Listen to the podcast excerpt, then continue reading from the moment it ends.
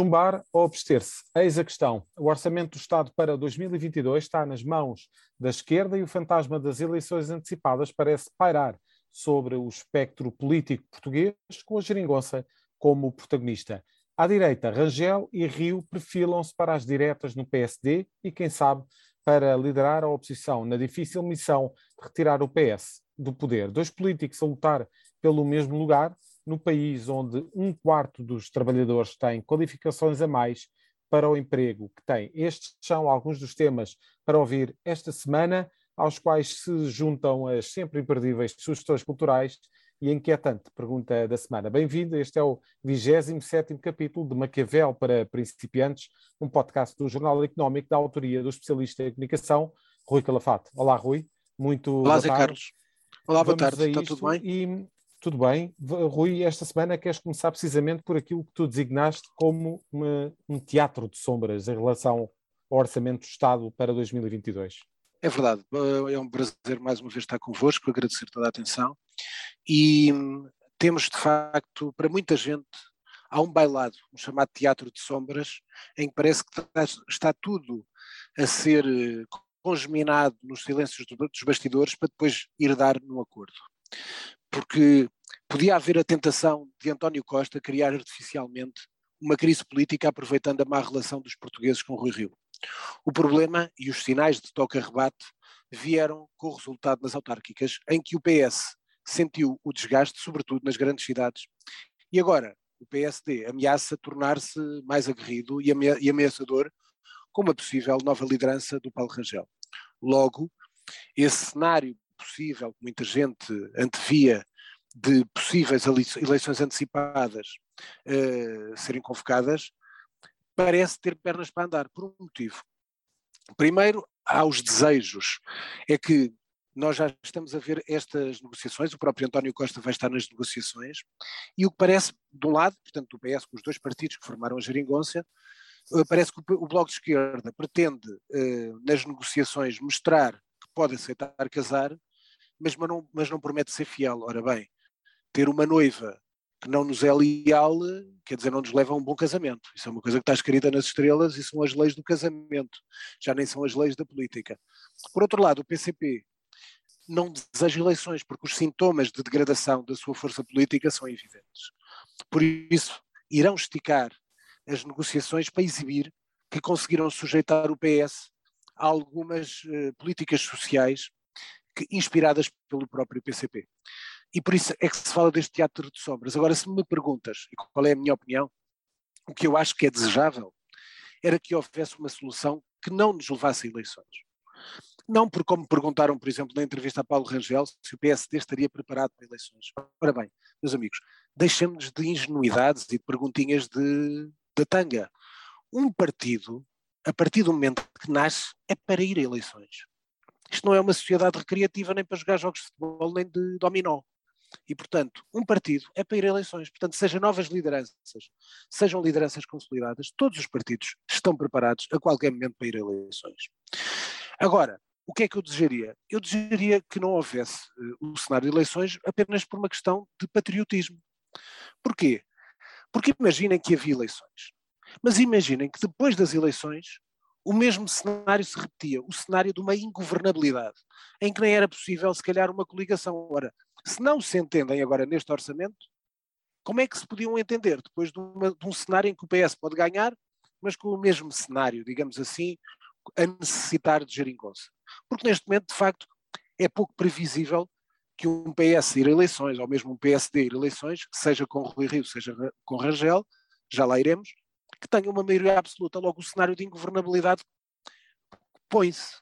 Ora, eu, porquê é que eu falei do patriotismo? Porque nós, ainda hoje estive a almoçar com umas pessoas que estão perfeitamente dentro do assunto, nós vamos ter, provavelmente, dos maiores volumes de investimento estrangeiro no próximo ano. Para além disso, vamos ter verbas da bazuca.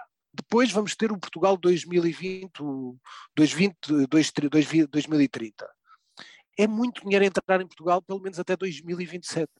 Ora bem, no próximo ano, há especialistas que, se houver um cenário de estabilidade, Portugal pode ter um crescimento, meus amigos, ouçam o que eu vou dizer, pode ter um crescimento de 5%. Todos nós sabemos que quando Portugal cresce, anda ali na média dos 2,3, 2 pontos, por ali. E eu não sou especialista em economia. Estou a trazer-vos esta informação. Se tivermos 5% de crescimento, meus amigos, desculpem a expressão, isto vai ser uma orgia, uma euforia com dinheiro na carteira.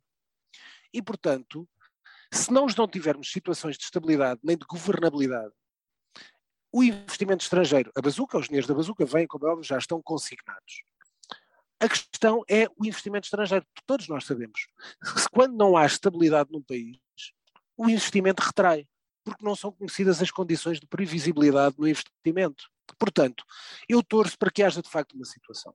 Se assim não acontecer, teremos eleições e pode-se colocar um cenário de alguma irracionalidade e governabilidade. E uh, relativamente a esse, a esse, cenário, naturalmente, coloca-se aqui o, a questão das eleições, uh, nas, das eleições para definir qual será o próximo líder do PSD. Paulo Rangel anunciou esta semana a sua, a sua candidatura uhum. e Rui Rio anunciou hoje, uh, anunciou esta terça-feira, a recandidatura. Rangel fala inclusivamente que aposta aqui na conquista de uma maioria absoluta para o PSD. Isto é certo cenário uh, certo. um pouco não, irrealista, não é? Não, não, é questão de irrealista. Vamos lá ver uma coisa. É a tal, é a tal uh, consequência daquilo que eu disse há pouco. Um partido quando vai a eleições é para ganhar. Qual é o objetivo máximo? Maioria absoluta. Portanto, dizer que é o objetivo é ganhar parece frouxo. Portanto, um, um, um novo, um novo protagonista que se assume como uh, possível líder do PSD, que a primeira coisa que diz antes disso é que é o melhor posicionado para unir os, as diversas sensibilidades que existem no partido. Ele até as identificou, algumas democrata cristãs, social-democratas, conservadores, liberais. Portanto, todas estas esferas de, ideológicas que, que, coabitam no PSD, Paulo Rangel disse na TV que era o mais bem uh, posicionado para semear a união. Se ele conseguir semear a união, e como bem disse, isso é correto, não há nenhum partido, seja PSD, seja PS, que ganhe eleições sem chegar a outro espectro. Isto é, o PSD, para ganhar bem, forte, precisa de votos à esquerda. E o PS, quando ganha bem e forte, também foi secar votos à direita.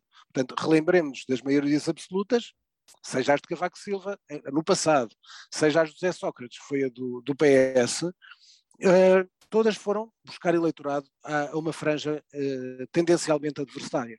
Ora bem, ehm, o objetivo de colocar a maioria absoluta é ambicioso. Se me perguntas se é realista, no cenário atual parece-me difícil. Até porque, primeiro, sejamos honestos, primeiro Paulo Rangel tem que ganhar a Rui Rio. O partido. Ah, parece que, quando ele ontem fala, parece que já está o partido no bolso. Ora bem, Rui Rio tem muitos defeitos. Pode não agradar aos portugueses, pode ter pouco jeito para ser líder da oposição e ter uma, uma, uma oposição frouxa. Pode ter o defeito de alguma preguiça, de uma pessoa que às vezes parece que não gosta de sair de casa. A verdade é esta. Não? Vamos falar a verdade. Doutor Rui Rio, quando escolhe tirar férias, está de férias um mês. Não mete política pelo meio. O doutor Rui Rio, por ele, estava sempre a viver no Porto. Ele até teve a tentação de estabelecer quase a, a sede do PSD, digamos assim, oficiais, não diria, desculpem, oficiosa e não oficial, que oficial é São Caetano, mas de maneira oficiosa no Porto, porque ele não gosta de sair de lá. Esta a é a questão, verdade. A questão dos debates parlamentares, por exemplo, não é? A questão dos debates parlamentares, que é uma das coisas mais, como é que é possível, num partido como, como o PS, que tem uma tendência quase hegemónica, o líder da oposição concordar e, e acenar e dizer que sim, a, a acabar com os, com os, debates parlamentares, os debates quinzenais. Isto é perfeitamente ridículo, é caricato. Portanto, isto é de um líder que parece que tem medo de trabalhar e de, medo de aparecer. O que é que aconteceu aqui?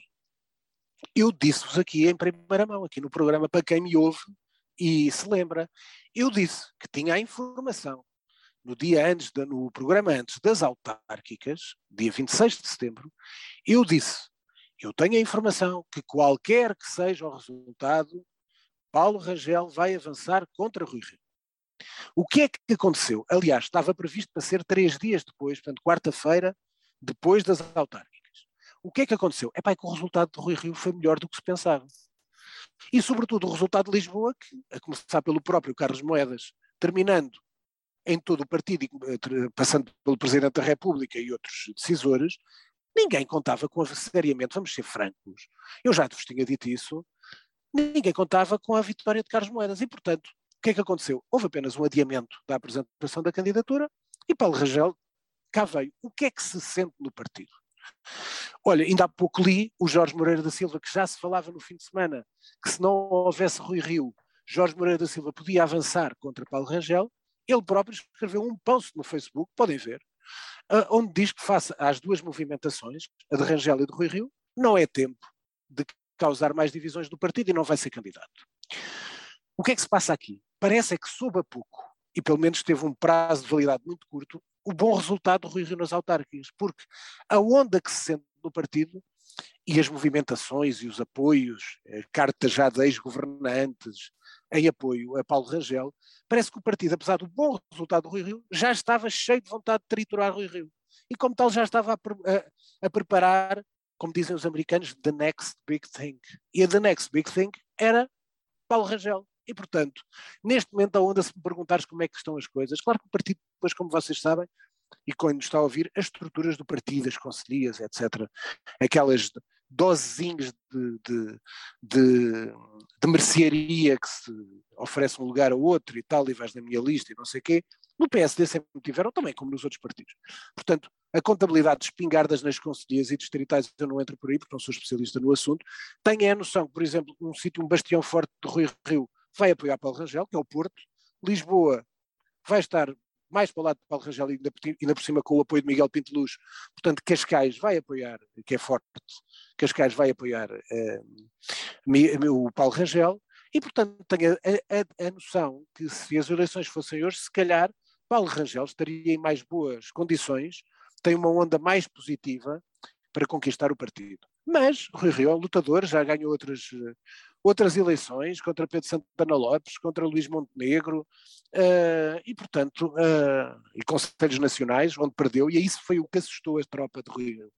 Foi o péssimo resultado que teve no Conselho Nacional, porque noutras alturas, se bem se lembram, Luís Montenegro ia fortemente armado para num Conselho Nacional desferir um ataque mortal a, a Rui Rio, e Rui Rio até ganhou esse Conselho Nacional. Portanto, o que está a fazer soar também os alarmes as campainhas de alarme é o péssimo resultado das distrital. Depois é o tempo. Uh, é, ainda, ainda é preciso cozinhar um bocadinho, mas o crescimento de Paulo Rangel tem sido feito há meses.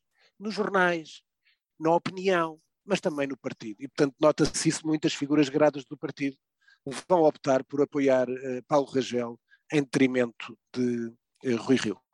E essas figuras gradas do partido marcaram presença naquele que foi uma, uma das, uma das uh, imagens mais fortes da semana, a tomada de posse de Carlos Moedas como novo presidente agora, da Câmara eu, de, certo. de Lisboa. Corretíssimo. Eu não escolhi o tema do, do Carlos Moedas por um motivo. Primeiro porque eu quero ver mais aqui alguns dias, portanto a próxima semana é possível que faça algum comentário sobre o início de Carlos Moedas.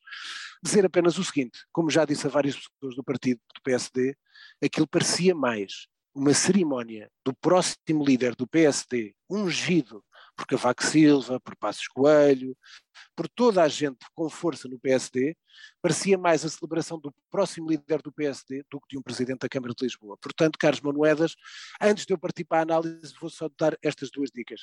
Mais do que a governabilidade da Câmara, que terá que ser eh, conseguida com o PCP, provavelmente, o PS duvido, eh, mas basicamente o grande problema de Carlos Moedas vai ser aquilo que ele ainda não conhece, a máquina da Câmara Municipal de Lisboa. É uma máquina muito poderosa e muito difícil de domar e com muitos interesses estabelecidos há muitos anos. Espero que tenha uma estratégia para isso. Na próxima semana falaremos sobre este tema. Rui, e esta é a ponte perfeita para falar de Era, Fernando Medina. Era Fernando Medina, porque é uma coisa que vão ouvir aqui primeira, pela primeira vez neste programa. Aliás, vocês, quem, nos, quem me ouve, sabe desde o, o princípio, de vez em quando eu lanço temas que depois, passados uns dias, aparecem em capas de jornais e são notícia. Portanto, o que corre hoje em dia em Lisboa uh, é uh, o cenário de uma possível ida de Fernando Medina para a Santa Casa da Misericórdia para o lugar de provedor. Explicar bem o assunto. Uh, o atual provedor Edmundo Martim, que é uma pessoa que conheço, uma pessoa discreta, de perfil baixo, mas uma pessoa extremamente educada. o Edmundo Martim tem uma, tem o seu mandato até 2024. Portanto, a pergunta é, Zé Carlos, então como é que o Medina vai para lá?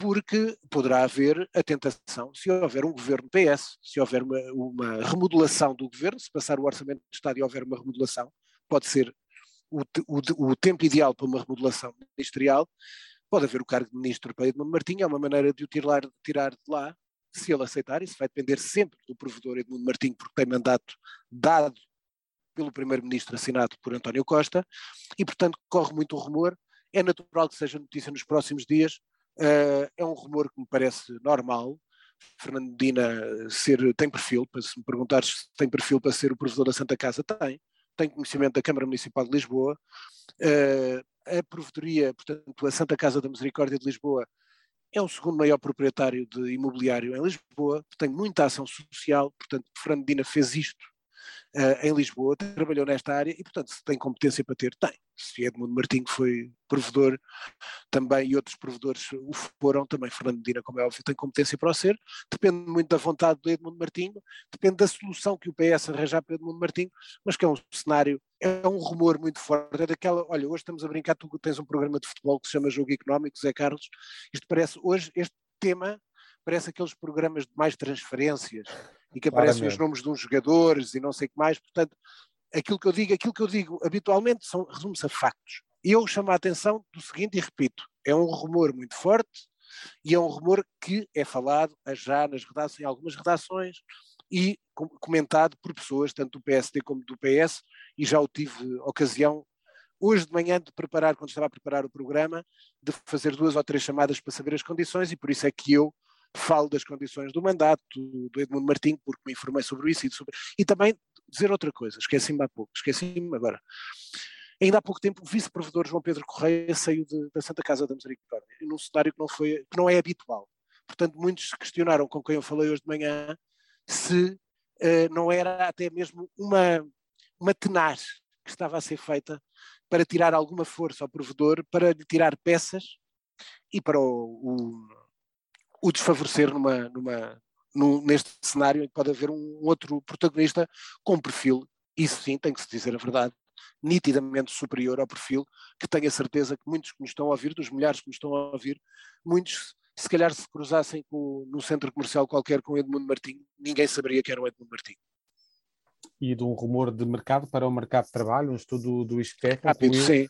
Era uma coisa só. De sobrequalificação. Um era, era, trabalhadores exato. têm qualificações a mais para o emprego que têm. Exatamente, era só isso. Nós, temos, nós precisamos de licenciados, precisamos de crescer, precisamos de ter pessoas com melhor formação, precisamos de mais tecnologia. Enchemos a boca com as questões da transformação digital e de, e de, para lá de ainda não termos o território todo quase com internet e com falhas graves, como tu sabes, até aí na zona de Alcântara de vez em quando têm falhas de, de internet e Wi-Fi, portanto, no país que é preciso mais tecnologia, o que nós temos é isto, é gente jovem, com melhor preparação, com licenciaturas importantes e depois, a verdade é esta, o investimento é muito baixo na indústria e nos serviços de alta tecnologia em Portugal.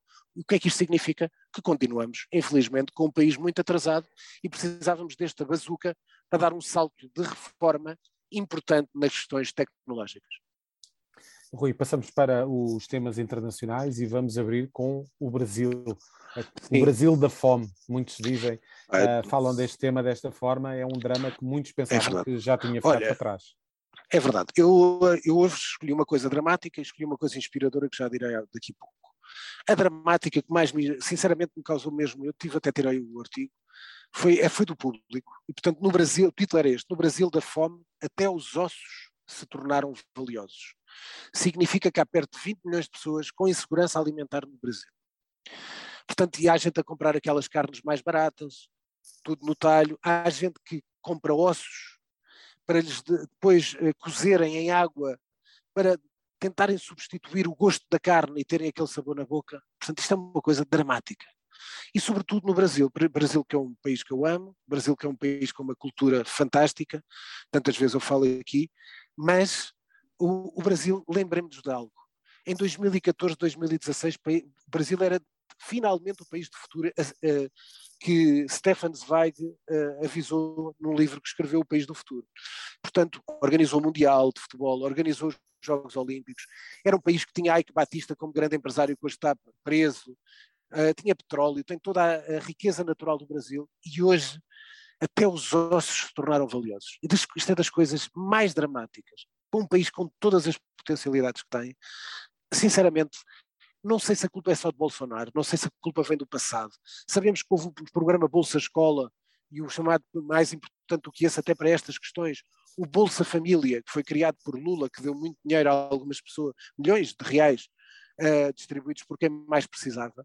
E hoje em dia há uma carência, uma carestia enorme no Brasil.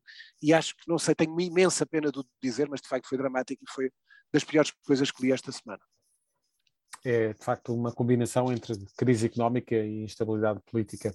Um, Rui, vamos fechar aqui o tema internacional com a morte de Colin Powell, uh, que é. vai ficar sempre ligado às tais armas de destruição maciça que, é afinal, afinal, não existiam. Primeira coisa, é verdade, ele ficou, por causa dessa questão, marcado pela invasão do Iraque. Relembrar algo, eu vi em vários obituários do, do, do Colin Powell, mesmo em Portugal. Nenhum disso algo me parece importante. Não sei se tu lembras, José Carlos, e quem nos ouve se, se recorda, ali houve uma altura de, entre os anos 90, início do, do ano 2000, uh, início do milénio. O que é que nós tivemos? havia muito dinheiro nas empresas, não sei se te recordas disso. E havia empresas que financiavam conferências com grandes figuras internacionais. Eu tive a sorte de assistir em Portugal a Bill Clinton, a Tony Blair e a Colin Powell. Portanto, ninguém se lembrou que o Colin Powell esteve cá em Portugal. Se bem me lembro, não quero uh, falhar, foi uma conferência organizada pelo António Cunha Vaz. Uh, aliás, a do Tony Blair também foi, se não estou em erro. Essa foi na Caixa Geral de Depósitos, no auditório da Caixa.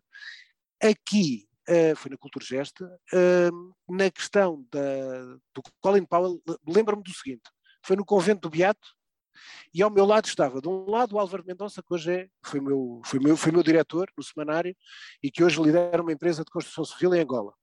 E ao meu lado, do, e ao outro lado, não sei se esquerdo ou direito, já não me lembro, não vou a esse pormenor, estava o Luís Segadães, que é o homem detentor da marca das maravilhas, das sete maravilhas de Portugal, as maravilhas da gastronomia, já todos viram com certeza. Eram estes dois senhores que estavam na mesa, mais uns quatro ou cinco, eu já não me lembro de todos. E o Colin Powell veio cá a Portugal e depois fez uma coisa que era muito rara, que era ficava para cumprimentar todas as pessoas que lá estavam.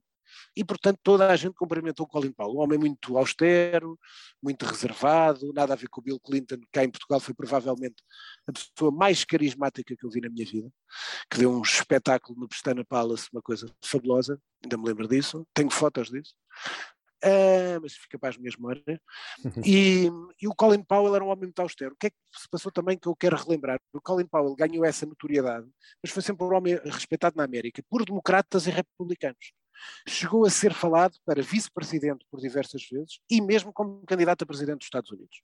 Nunca tomou esse passo, uh, ao fim e ao cabo, falando assim, nunca tirou a farda do seu, uh, do seu horizonte, nunca passou à vida política civil uh, e, portanto, foi um homem que partiu e com uma nota.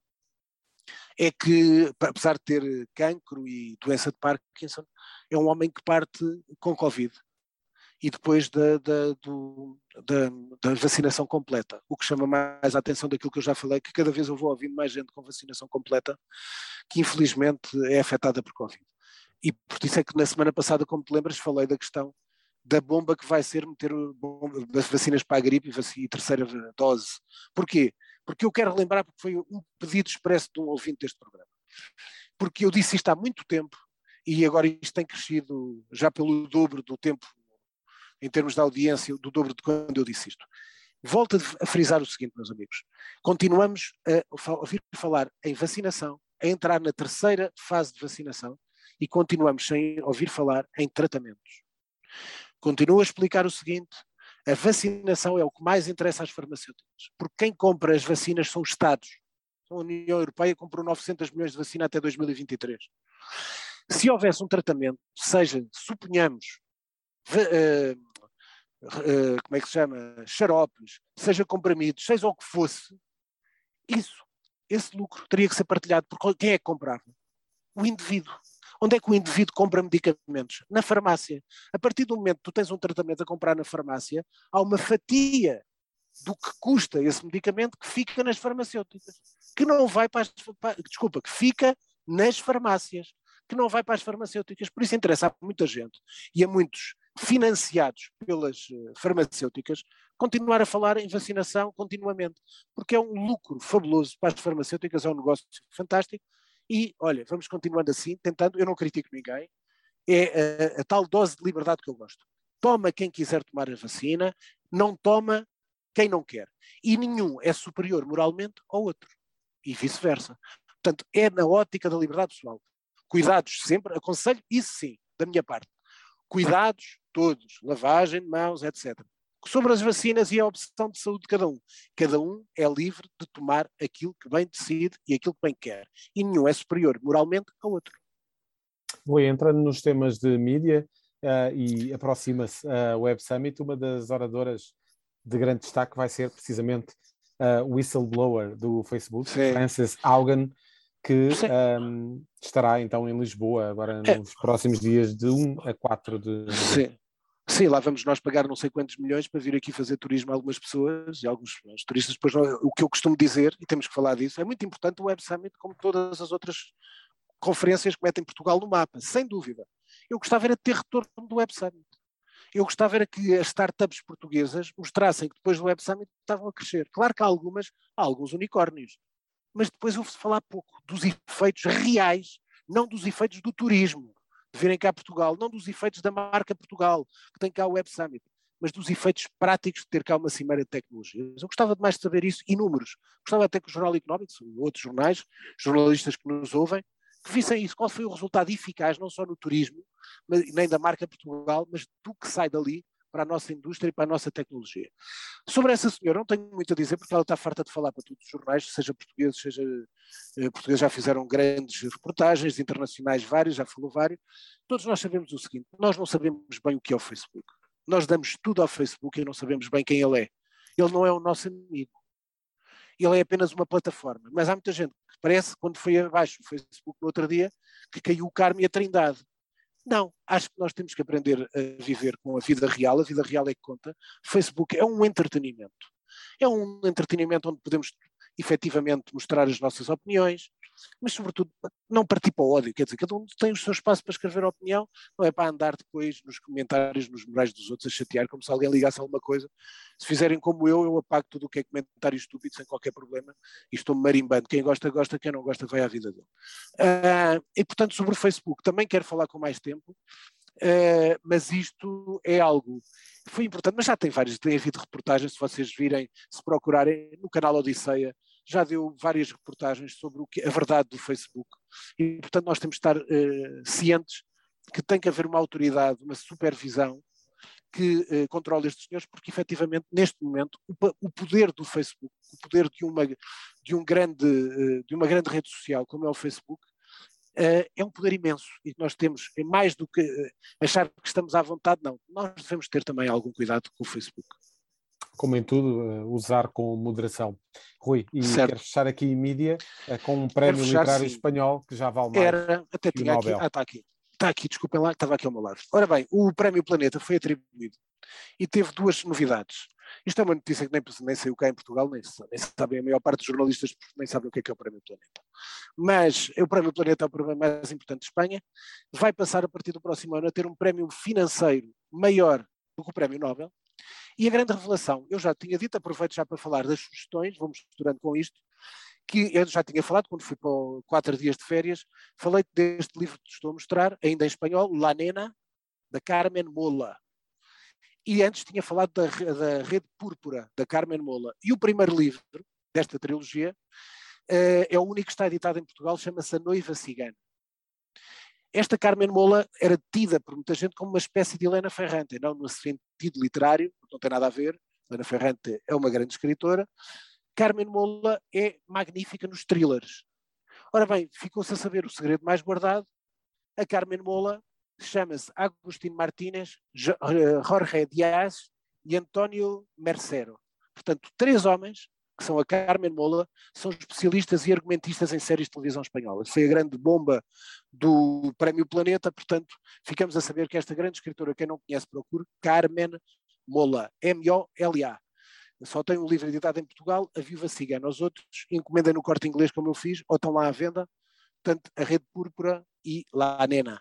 para passar, portanto, às sugestões, entre já o livro que eu saliento, aliás, queria até fazer aqui uma passagem, porque tem a ver com aquela questão dos ossos, um, que era, para ver se eu apanho, ah, aí está, era uma terça-feira, o, o, ano 2014, o, Bahia, o Brasil, país do futuro, parecia bastante próximo de realizar seu destino.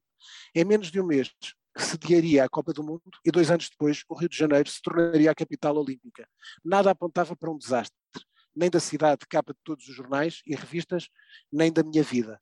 Este livro chama-se Vista Chinesa, é da Elsinore, é de uma autora que é Tatiana Salem Levy, é brasileira, Uh, e isto é um livro sobre uma mulher que vai correr para a vista chinesa, que é uma das vistas mais bonitas do Rio de Janeiro, já lá estive, tive esse privilégio, uh, e é violada. A partir dali, a primeira fase é sobre epá, o contacto com o próprio corpo, a, a, relação com a família, e depois a descoberta do assassino, um homem que é enluvado, portanto com luvas, que atacava, atacou mais mulheres. Portanto, livros, temos estes dois. Séries, queria falar da, da terceira temporada de Succession, na, na HBO, e depois de eu ter falado do Squid Game. Outra série coreana que eu estou a achar fabulosa, mas que não tem nada a ver com o Squid Game, tem mais a ver quase com o Nikita, filme do Luc Besson com Anne Parriot, uh, que se chama uh, My Name. Portanto, é uma série de ação, é uma criança quase adolescente que não, não tem contacto com o pai, que é um bandido, e depois parte para a vingança, para, para vingar o pai. Portanto, é uma série muito bem feita e outra vez como, a, como o Squid Game, pá, esteticamente irrepreensível, uma série muito bem realizada, muito bem feita. E para terminar, aquilo que eu considerei mais inspirador, pá, esqueci-me lá dentro, desculpa o pá e desculpa ter esquecido lá dentro, eu tenho comigo as três caixas uh, originais do Star Trek, ainda com o design, com as cores das camisolas dos tripulantes da Enterprise. Esta semana vimos um homem de 90 anos chamado William Shatner partir e viajar no espaço como sempre desejou. Ele foi o Capitão Kirk. Portanto, a grande sugestão para quem não conhece, para os mais novos, está na Netflix. Portanto, é fácil, vão à Netflix, quem tem, muita gente tem, porque ninguém está a aturar comentadores nem programas da Tanga de Portugal, e portanto vão para a Netflix e para a HBO e vejam na Netflix. Estão lá todas as temporadas, estão as três temporadas da primeira série, desta, que foi a mais marcante da minha ju juventude, de, e depois estão lá as sequências, todos os outros, o Deep Space Nine e não sei o quê, etc. Estão lá todos os outras sequências da, da, do Star Trek. Portanto, acho que é um, um, momento muito inspirador. Foi um momento muito inspirador. Gostei muito de ver o, cap, o Capitão Kirk uh, no espaço e foi magnífico. Foi uma lição para todos e acho que era bonito todos os dias termos assim coisas inspiradoras. Uma sensação inigualável de justiça, o facto de ver William Shatner no espaço. E passamos então para a pergunta da semana, Rui. Pronto, e para terminar, espero que dentro do tempo, que era uh, se os advogados de Ricardo Salgado já viram a série italiana Gomorra.